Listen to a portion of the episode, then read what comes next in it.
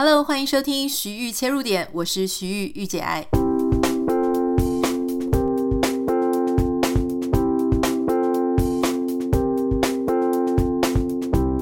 欢迎收听今天的节目，今天很开心哦。我们节目在录制的时候呢，台湾的总统大选已经结束了。大家知道我们在总统大选前，可能有略略提过一集或者一集半的时间，有稍微聊一下关于选举的文化事情。但是当时有跟大家分享说，其实，在台湾，因为呃政党或是支持者非常的激动、很激烈，网络上热烘烘的关系，所以其实不管你怎么谈，或者你觉得自己谈得很中立，其实还是会有很多的危机。很多人甚至会因为你跟他支持的呃政党不一样啊，或者候选人不一样啊，他可能就会觉得说啊，要把你取消，不要再关注你了哈。所以今天其实因为已经结束了。所以我倒是想要来聊一下，就是在这一次的选举当中，我们可以从中观察到一些什么。其实这个是我自己个人的一些看法，所以里面呢，我当然也会，也许你隐隐约约也会听到，说我比较支持哪一种类型的，呃。选举的方式，或者哪一种政策表述的方式，可是我觉得我自己个人到底支持谁，或者我比较倾向哪个政党的啊、呃，他的表现其实一点都不重要。重要的事情是我们能不能透过一次又一次的选举，然后让我们心中期待的那种比较好的选举方式，比较好能够听到候选人的论述的方式，能够在未来的啊。接下来，因为每两年、四年就一次选举嘛，所以我们就希望接下来的选举文化能够越加的朝向我们自己比较期待的方向。这个东西倒是是可以改变的，我们每一个人都可以去做一些努力。好，首先我想要先谈的事情是在这一次的选举当中啊，我觉得这个结果是非常特别。虽然说你会感觉这次很有趣，虽然已经有了一个结果，可是好像。三党都不是很满意，但也都不觉得自己选到完全输。怎么说呢？其实像我的脸书上面有非常多的朋友，他们是支持民进党的，但也他虽然是赢得了总统的候选人啊，总统的选举，但是他们却不是很满意。原因是因为他们没有政党直接一党过半，好，所以他们会担心说未来在国会啊。呃，在立法的时候，在过法案的时候，变得好像有点绑手绑脚。那有一些支持国民党的朋友呢，他们也会觉得很难过，因为他们没有拿到总统的这样子的一个呃位置。可是事实上，他们也挺高兴的，因为其实他们又变成了国会里面立法委员，国会里面最大党。哦，虽然三党都没有过半，对于民众党来讲，那虽然它是一个新的小党。啊！但是因为之前柯文哲呼声非常的高嘛，所以其实如果你是看 YouTube 的话，你会觉得哇，他胜利在望。不过后来当然结果出来之后，很多网友就立刻反省说，是不是同温层太厚了哈？所以不过我觉得好一点的事情是因为呃，民众党他现在有八席的立委，所以他扮演了关键少数。换句话说，就是在日后如果在立法院他们要通过任何的法案的时候。依照民众党的这个票数呢，跟他的立委的席次，他其实是可以拥有一个还蛮决定性的影响的。老实说啦，我个人认为这个对民主来讲并不是一个坏事，因为所谓的民主就是要最简单、最简单的讲法，就是要少数服从多数。而如果一个完全都不需要跟别人讨论啊，那大家都像橡皮章。这个部队一样，OK，党说什么就是什么。其实我不觉得有一些议题能够针对很好，有不同观点去做很详尽的讨论，因为大家都知道，我们其实，在看一件事情的时候，往往都是站在自己的立场，好，有时候不免会忽略掉一些跟我立场不同、位置不同或是想法不同的人。所以，如果这个时候有更多其他的意见，你必须要去顾虑，必须要去讨论。假设大家都是很理性的话，其实我觉得在一个法案来讲，它可以比较有被全面性的照顾，所以我个人并没有觉得这件事情很不好。那尤其我觉得这一次，其实我看这个结果呢，我觉得有一件事情也蛮有趣的，就是因为大家知道，在历年来从来没有一个三党不过半，而且啊，这个小党还能够扮演关键角色的这一次的这样的机会哈。那我觉得三党不过半，当然刚刚就有讲，就是说变成说你去通过法案的时候，如果大家够理性，不是故意去杯葛的话，那基本上应该能够对法案有更多的讨论。那过往呢，其实大家会讲说，像什么亲民党啊、新党啊、时代力量啊，因为当时他们都没有拿到这么多的席次啊，而且过往可能就是某一些政党就单独过半了。所以其实很多人是可以不鸟你。那这样子的状况之下，就算他们有很好的坚持啊，他们之所以出来立了一个其他的政党，表示他们跟原本不管他是青蓝还是青绿，他有一些他想要讲的话，他想要表达的事情，他想要推动的政策，可是却因为当时的结构关系，所以其实就算他有很好的理念，都没有办法被贯彻，好，或是说直接就无视你，也是有可能的。所以这一次。既然是三党不过半，而且这个小党所谓的小党民众党，它它又有一个足够的席次，所以其实我也还蛮好奇，接下来的四年，它是不是能够真的在民主的政治体制下有一个好的篇章跟好的未来？这个是大家接下来四年呢，可以慢慢的去观察，就说它到底是让我们的法案更加完整周密的被讨论，还是说？人性是很脆弱的，就是说，其实什么样的东西都过不了哈。我觉得这个到时候大家可以再细细观察。但这一次，我其实也发现一件事情，就是因为有民众党的这个对比，因为大家知道民众党很穷嘛，哈，没什么钱，现在可能领了这个选举的补助，稍微有一点挹注。不过当时呢，因为就传出说，哦，原来选一场选战，以前从来没有想过，说选总统居然要花几十亿的钱。那其实当时我就在想一件事情，就是说，如果一个选举它的费用要这么高啊，大家有看到在选立委的人常常也是要卖房子啊、卖车子啊，跟银行做巨额的贷款。如果没有什么企业在帮你，那企业当然也就是那种他不会雪中送炭，他们都是锦上添花。所以之前财阀家的小儿子的那个啊，那个财阀的那个爷爷，他不是才讲嘛？他说在选举的时候。什么样的政治现金最让人感动？就是人家不看好你，可是他却愿意押注在你身上。因为当大家都看好你的时候，所有的企业的现金就会来了，因为他希望以后可以呃从你身上得到一些什么样政策资源的好处。可是如果在一个没有人看好他，可是他却愿意要支持你，最后你翻盘成功了，那他会一辈子感谢你，因为就是因为有你的及时雨。从这样子的一个逻辑来看，就会发现说，其实如果你的声势或你的民调并不是最好的时候，而且显然没有办法翻盘的时候，其实你各方面不只是钱资源，大家也不太愿意表态，这个时候你就会雪上加霜嘛。可是这不免又让我在想一件事哦，就是说，如果说在一场选举里面，第一，如果这个费用的门槛是这么高，它其实同时去。阻碍了一般民众。如果我今天有满腔的热血，我想要从从政，结果你会发现一场选举居然要花那么多的钱。其实很多人是会打退堂鼓的，因为他没有输的本钱。好，今天大家出来选举都会想说，也许我是没有办法赢，我只是想要出来表达我的理念，我想要参与这种民主的制度。可是当你发现一场选举可能会让你整个啊所有的散尽家财。如果你又不去加入一个党，或是你想要有一个自己新的主张，这几乎是不可能的，简直没办法成功。所以就变成你就必须要去加入一个党啊。可是如果你加入的党呢，它是一个非常历史悠久，例如说像国民党或者民进党这种，前面已经有排了满满满的人啊，你可能轮不到你，所以你的。晋升好，或者说你的脱颖而出的机会变得非常渺茫。这个时候，你就会看到说，哦，好像例如说这一次民啊，民众党就很多比较年轻人，好，所以年轻人如果想要去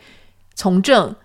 你要在那种人数比较少的党，比较容易脱颖而出。这个就像我们在职场上嘛，你在大公司里面，你想要爬到非常的高的位置，相对比较困难。但你在小公司，你可能什么事情都要做。所以，诶，如果你在小公司表现好的话，反而比较容易被发现。其实就是同样的道理，同样的意思嘛。那。如果这个钱是这么的难，其实我觉得它某种程度，它其实反而变相的让民主，就是每一个人听到每一个人的声音变得困难。这是我第一个发现。第二个发现就是说，如果要花这么多钱，你不靠人家去这种，你要不就财团的政治现金嘛，过往都是这个样子嘛，哈，财团建商他们就会到处押宝。那谁最有钱呢？根据我们在做这个业配的这个过程当中，其实有很多产业哈，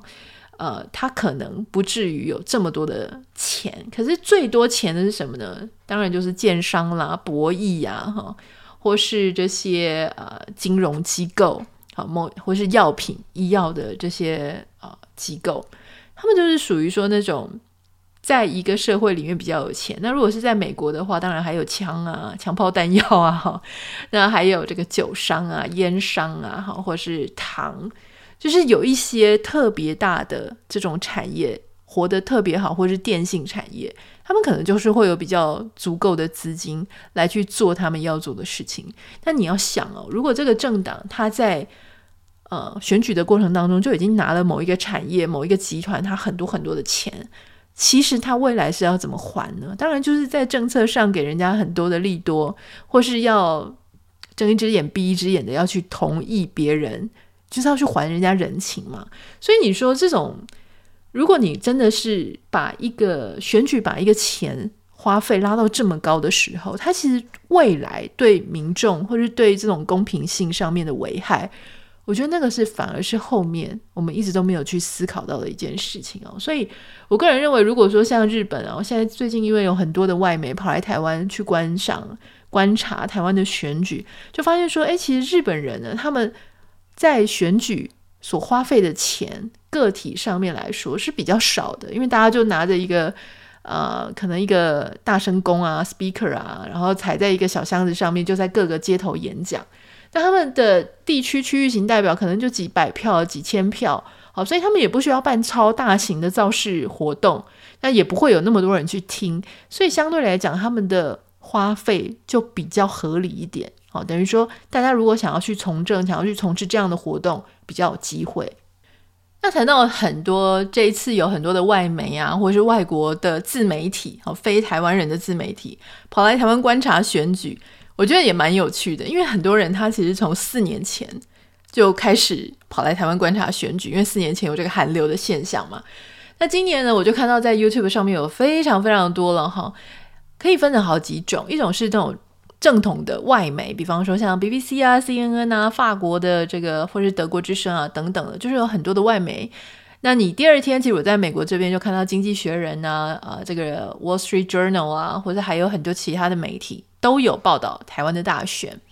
那他们就会开始，他们怎么报道？就会报道说，哦，台湾的人民已经选出了啊下一届的总统跟政党啊，然后啊赖清德这个当选人是谁？他的背景是什么？哈，他们就是会做一些这样子比较客观跟中立啊的这种报道。我我真的觉得外媒跟台湾的媒体他们在切选举的角度是真的非常不一样哈。你看外媒在报道台湾的选举，你比较不会这样热血沸腾，然后觉得好像黑暗舞弊重重这样。他们比较会去分析，而且他们会去采访一般的支持的民众哈，不管是民进党啊、国民党啊、民众党啊，他们就会去问说，你为什么要支持这一些候选人？他想要从民众的反应跟他们说出来的话来探讨。就是为什么民意是这样子的流向跟导向哈？换句话说，我觉得他们比较尊重呃这个民众，他有自己独立思考的能力。好，那我觉得外媒他们特别注重这个事情，呃，当然有很多因素。但如果我们谈到的是那种非台湾人的自媒体，好像这一次我就看到有很多，比方说像有一些中国的自媒体经营者。例如说，他们是，比方说像王菊啊，你可以查王菊，菊是局面的菊，或是王志安。他的 YouTube 呢，他是一个，他应该是一个被共产党驱逐出去的人啊，好，所以他现在人住在东京。那他有很多常常会分析一些他们的时事啊，哈，或是一些评析等等的。那他对台湾的。呃，政坛或是选举非常的有兴趣，所以这一次他在呃选举之前，他就来到了台湾，然后他去在选举前去各个的这个呃三个党的造势活动上面啊，甚至还去竞选总部，在开票当天啊，他也去各个竞选总部去看他们开票的过程，以及败选的时候啊，大家的感言，我也还有大家的民众，我觉得他的分析跟他的报道非常的到位哈，果然不愧是这个资深的 记者。不过，因为你透过一个中国人的眼光哈，或者是中国大陆人的眼光。去看他们怎么去看台湾，你就会发现说，哦，他们对于台湾某一些很成熟的选举的状态是非常惊讶的。例如说，我就站在你前面，我就跟你表达，我跟你的立场是不同的，两造人马哦，站在前面表达不同的立场，居然不会打起来，还还可以，就是虽然说可能场面会有点火爆，情绪会有一点激动，但是不至于说这种打起来哈。所以也就是说。大家已经成熟到可以理解，我们同一桌人或是同一些朋友，我们之间可以支持不同的立场，甚至同一个家庭夫妻之间，呃，选的人是不同的。我们已经成熟到可以包容这件事。其实我也觉得非常幸运，像我有时候会跟我的朋友讨论，那有时候我们会投同样的政党，有时候我们投不同的政党。那我记得我小时候呢，爸爸妈妈都会跟我们讲说，不要告诉别人你要投谁。为什么？他们就很怕被清算哦。特别是我妈，她是公务人员，她就非常非常的介意，就是说自己表露自己要投哪一个党，因为很怕被报仇哦，就很怕中央机构啊会去报仇什么的。所以当时大家的气氛就是不要讲，不要讲，不要讲。可是曾几何时哦，因为我们的这个民主制度一直不断的在成熟，在成长，大家对于自己可以投谁，都有一种自己的想法跟理念，而且我们是挺着胸膛去投票，啊，所以挺着胸膛去支持谁。所以，我们虽然说别人跟我们投不一样的人的时候，我们会觉得哦，你怎么会想要去投另外一个？为什么不投我这一个？可是事实上，我们内心里是知道这个事情是需要尊重彼此的。这一个精神对于这些啊什么。呃，中国啊，过来的一些新著名啊，或者是这一些中国来的自媒体，对他们来讲，我从他们的内容还有他们的反应当中，发现原来这一点是这么的珍贵，这么的不可思议。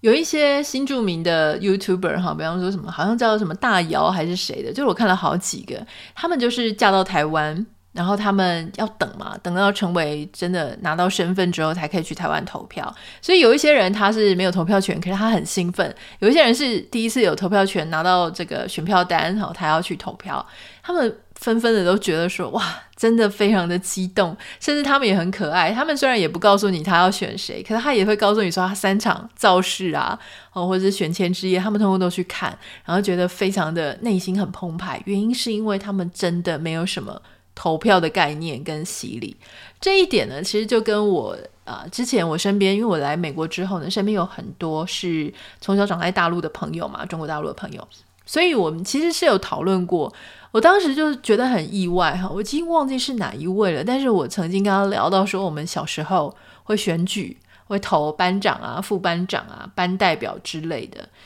我已经忘记我们从小学什么时候再开始投班长，会不会是？大概国小三年级、四年级的时候呢，因为我记得好像国小一二年级，我们那个年代还是用指派的啊，老师就会说啊，好，不然谁来当班长？看起来好像比较有领导能力。可是当我们稍微有点年纪之后，其实好像一般来说都是全班同学投票，呃，顶多只有第一个学期，因为大家谁都不认识。那后来就是会用投票去表决，所以投票表决。这样子的行为，其实从小就贯穿在我们的求学的过程当中。我们一直以来都会去学习啊，潜移默化，少数要服从多数。如果你需要大家去支持你的话，哈，你就应该要表现出来，为什么让大家要去支持你。那每一个票它都是有意义的，因为你可以选择你心中觉得理想的人选。所以这样子的一个。呃，公民素养或是民主的制度，其实从我们在求学的时候就已经灌输在里面。那我记得我当时，呃，这位朋友他就跟我讲说，他们从小在学校从来都没有经历过投票，不会去投票选班长，也不会投票选什么班代表，就是指派的。所以我当时非常的意外，就想说，哈。就是一直到国中、高中，几乎都是指派的。那我记得我最近在看其中一个新著名的，呃，就是中国新著名的一个 YouTube，他里面就提到说，他人生第一次跟投票比较有相关，是他在大学的时候，他们投了一个大概也是班代表之类的。你看他要到大学。呃，几乎是将近二十岁的时候，才第一次听到说有投票，他可以去选择这个东西。但他们有提到说，你是绝对不可能去投什么人民自己去投一个国家的领导人，在他们那里是没门儿的，哦，是那样子，因为他们要透过他们人民的代表，可是他们又不认识他们人民代表，所以这个当中我就觉得，哎，台湾这件事情，它真的是非常非常的得来不易啊，哦，它真的是非常的一个。呃，大家会说亚洲的华语世界里面唯一的一个民主制度的国家就是台湾。那这一次当然有很多人也是提到说，呃，民调上面哦，是不是有些人在说啊，其实很准，有些人说其实不准。然后每一个人每一个政党拿出来的内参民调哈，其实都差很多。那我是这样想，我想说，其实因为做民调其实是蛮贵的哈，动不动就是几十万、数百万这样子。所以，如果说你要说去拿民调来骗自己，我觉得不太容易啊。但是如果说想要去塑造一个风向，这是有可能。可是，嗯，我觉得它也是一个学习的过程，因为民调它在现在这种新科技啊，大家会觉得说，大家人都拿手机啦，很少人有视化，所以那种对视化的疑虑，我觉得其实也是。不无道理，但因为其实你要怎么去检视民调呢？当然就是最后要去看选举的结果，再回推看你的民调到底哪里出问题，要去做调整。大家知道民调其实多多少少都要去加权，因为你不可能在抽样的时候就直接抽到台湾母体刚刚好。所以像比方说像我之前在尼尔森上班的时候嘛，哈，我们再去回推整个全台湾的收视率的时候，你仍然要经过一些加权。那所以每一次你在调整的时候，你不是调整那个数字，你是调整你的那个加权。所以呃，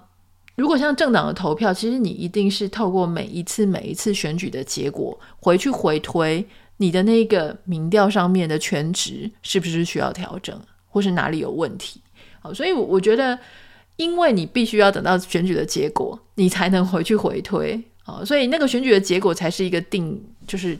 检视的那个标的嘛，所以我认为越老的一个政党，他基本上因为他的选举结果的次数看很多，所以他回推的他所使用的那个权值修改的权值应该会是更精准。好，所以像国民党有一百年啊，民进党四十年啊，他们有非常多那种民调跟实际结果的比对跟。修正跟修调的那种经验，所以我相信这两党的内参民调应该会比其他小党的内参民调更加的精准啊！所以我觉得有些时候就说，你看你第一次校正的时候，或是第二次校正的时候，那个落差一定很大。但是当这个政党它越来越有经验的时候，我相信它会越来越精准啊！所以这个是其实是一个学习的过程。还有就是，其实呢，我很想跟大家分享一件事情哦，就是。这一次结果之后啊，哈，或是或是选举之前，我常常就会看到大家会包含我自己的朋友，或是我们的一些同业，你就会在脸书上看到很多人呢，对于跟自己投不同政党的人，他们会非常嗤之以鼻啊，不管是谁在骂谁，因为我们现在有三个党以上嘛，哈，那当大家跟这个跟他自己投不同党的时候，我就会看到那些人他们发文，就是发说。哦，就是别人是被操弄的，别人是无知的，别人是被媒体带着走的，然后互相这样批评。人家问他说：“诶，问 A 党的支持者说，你为什么？啊，你觉得那些人为什么支持 B 跟 C 啊不同的党？这个 A 党呢，他就会说，因为对方就是没有大脑，对方就是很容易被牵着鼻子走，对方就是因为被洗脑了，等等等等。所以我发现一件事情就是。我们在看不同政党的支持者的时候，就是会有一种觉得对方是无知的，对方是不理性的，不像我，我是比较理性的，我是能够公正客观的。然后你就发现所有的人都是这样想，这个意味着什么呢？意味着就是说，我们从来就不会想要去理解别人他为什么支持了其他的理念。好，我们也不相信他是理性的去拥有一个自己的观点或理念，我们都觉得对方是被操纵的。可是，当你永远是这样想的时候，你其实无助于你去理解另外一种不同的观点啊。不管今天他他支持的人，你觉得越瞎再瞎，跟你你是绝对不可能去投的。其实我觉得我们要想一件事情，就是他仍然有他一个非常合理的理由。每一个人看到的世界是不一样的了哈，所以对方可能有他的生活的背景、生活的世代，他当时用的教科书，他身边所接触到的人，他每一天在解决他生活上的困扰。比方说农民，比方说偏远地区，比方说。啊、那种非主流的啊，特别的少数的族群，或是女性，或是儿童，或是青少年，或是老人家，他们在生活的时候所面对的难题。今天也许你对啊、老人年金没有想法，今天也许你对生育补助没有看法，可是它不能代表说某一群人他真的觉得这件事情非常非常重要。所以我会建议啊，如果今天你遇到你身边的朋友，他很勇敢的告诉你，他支持的是跟你不一样的候选人。我觉得你可以学习一件事情，就是你先不要说啊，他就是被操弄了，他就是看不清楚事实，他就是怎么样怎么怎么样，好被媒体带风向等等的。我建议大家可以，如果你有兴趣的话，你可以先问他，很心平气和的哦，因为你要让对方勇于去发言。你可以问他说，为什么？为什么你支持他？他最让你。想要投他理由是什么？我可以跟各位保证，可能百分之九十你会听到跟你想象中原本期待的答案是不一样的答案。就是你原本可能觉得对方是被操弄的，但我相信多多少少他都能够讲出一些他之所以如此的理由。而我觉得这个事情不是为政党做的，而是为我们自己做的。就是我去理解一个跟我活在同样的。一个环境里面的人，或是国家里面的人，我的同胞，我的好朋友们，他们怎么样去理解这个世界？如果我爱他，好，如果我希望我的朋友很好，我当然会想要多了解我的朋友是怎么看这件事情的。那当我觉得说啊，我同温层是不是太厚了？为什么别人跟我想的不一样的时候，其实我们要更用心的去理解。说是不是有一些社会有一些面相是我没有看到的？我们先把自己缩小一点，不要觉得我们自己永远都是最正确、最理想、最最啊、最理性的。也许别人他也很理性。他只是他理性，他坚持的那个部分到底是什么？我不知道，我目前也不知道。好，所以我觉得我们可以稍微谦卑一点，去看别人的意见到底是什么。其实这对于我们不管是理解这个世界啊、这个社会啊，或是重新去思考一下自己的观点，我觉得这都很有帮助。好，最后最后呢，我想要小小的吐槽一件事情哦，这个不是非常大的重点，但是我实在好想跟大家分享一下哈，因为好像没有人提出这个观点。我要先讲哦，就是民众党的这个小草运动，我非常非常的呃感觉到很感动，然后因为很多很多人，因为他们那个政党就没什么钱，所以很多很多人就是去捐钱，然后站出来，所以也在一片不看好的时候，他们就是整个把凯道给啊、占满了。所以你说这样子的民意是可以忽视的吗？我觉得不是啊。所以小草运动，我个人认为是一个。还蛮盛大，而且如果你说以一个公民的运动来讲的话，我觉得它是一个成功的公民运动，它凝聚了很多很多的人，他们有很多的梦想，他们有很多的理念。可是有一件事情，我还是不得不去 稍微吐槽一下哈，在这个小草的他们的竞选口号当中呢，有一句说希望大家可以什么从小草啊变成一片森林。作为一个园艺的爱好者，我我真的最后要吐槽一下啊、草是不会变成树的啦，草是不会变成森林的，好吗？小草如果是长得比较高，会变成草丛啦；小草如果长得比较广，会变草原啦。哈，就是草是草本植物，树是木本植物，森林是木本植物，所以树的小时候是小苗或是种子。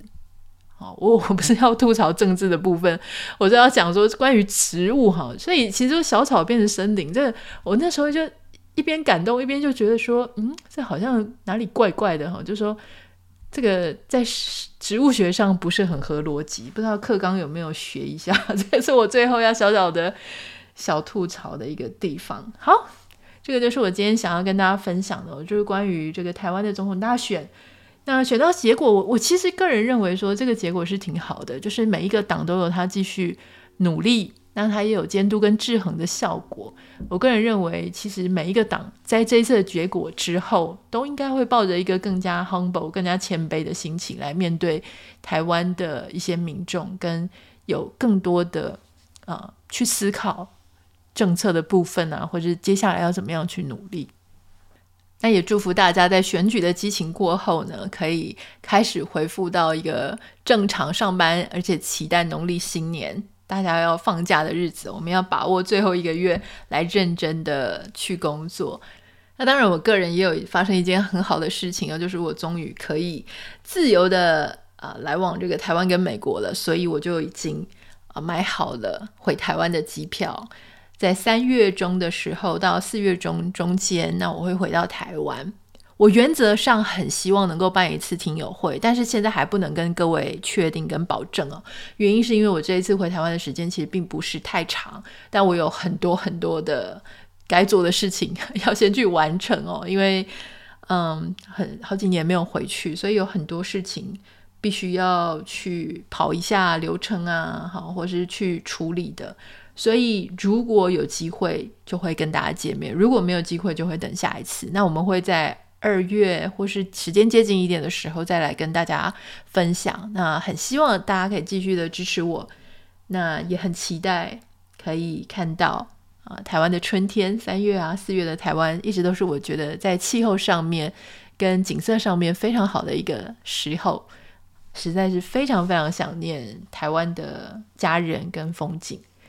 不知道大家有没有可以推荐我一些台北，不管是台北市啊，或是哪一些地方有啊，或是屏东好了，就是有很值得去吃的餐厅啊，或者是一些新的景点，很值得去看一看。也欢迎大家可以私讯到我的 Instagram 账号 Anita 点 Writer N I T A 点 W R I T E R 来推荐给我。那我会把握这个回去有限的时间呢，赶快去体验一下。我们下次见喽，拜拜。